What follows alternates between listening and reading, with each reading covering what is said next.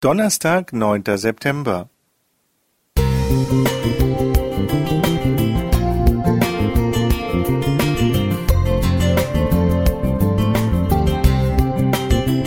Ein kleiner Lichtblick für den Tag.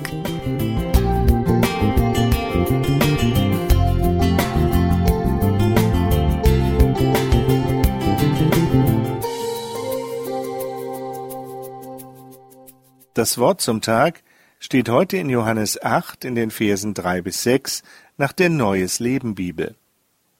Während er sprach, brachten die Gesetzeslehrer und Pharisäer eine Frau herein, die sie beim Ehebruch ertappt hatten. Sie stellten sie in die Mitte. Meister, sagten sie zu Jesus, diese Frau ist auf frischer Tat beim Ehebruch ertappt worden. Nach dem Gesetz Moses muss sie gesteinigt werden. Was sagst du dazu? Damit wollten sie ihn zu einer Aussage verleiten, die sie gegen ihn verwenden konnten. Doch Jesus bückte sich und schrieb mit dem Finger in den Staub. Die Luft brannte. Jesus lehrte schon morgens im Tempel, da brachten die Pharisäer eine Frau und stellten sie in die Mitte. Unter sicher beträchtlichem Aufwand hatten sie sie ertappt.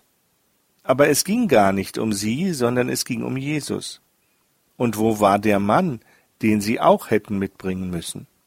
Wenn der Nazarener so heilig war, wie er vorgab, dann musste er doch jetzt das Gesetz Moses erfüllen und nach den Steinen greifen.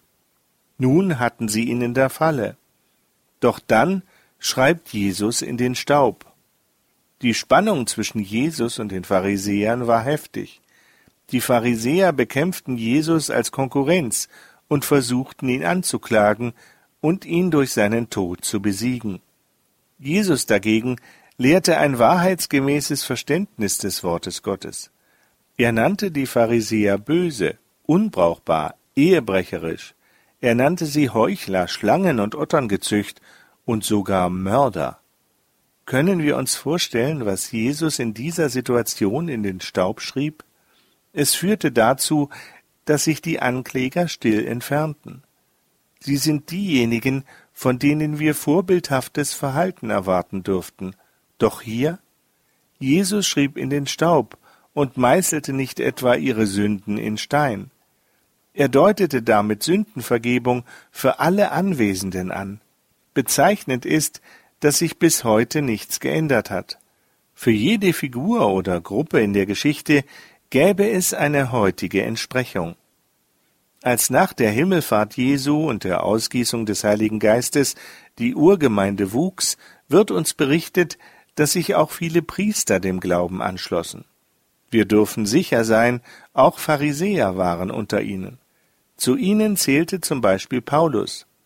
Jesus schlägt die Türe nicht zu, er hält sie offen für alle, die den Wunsch nach Vergebung haben. Das dürfen wir immer vor Augen haben.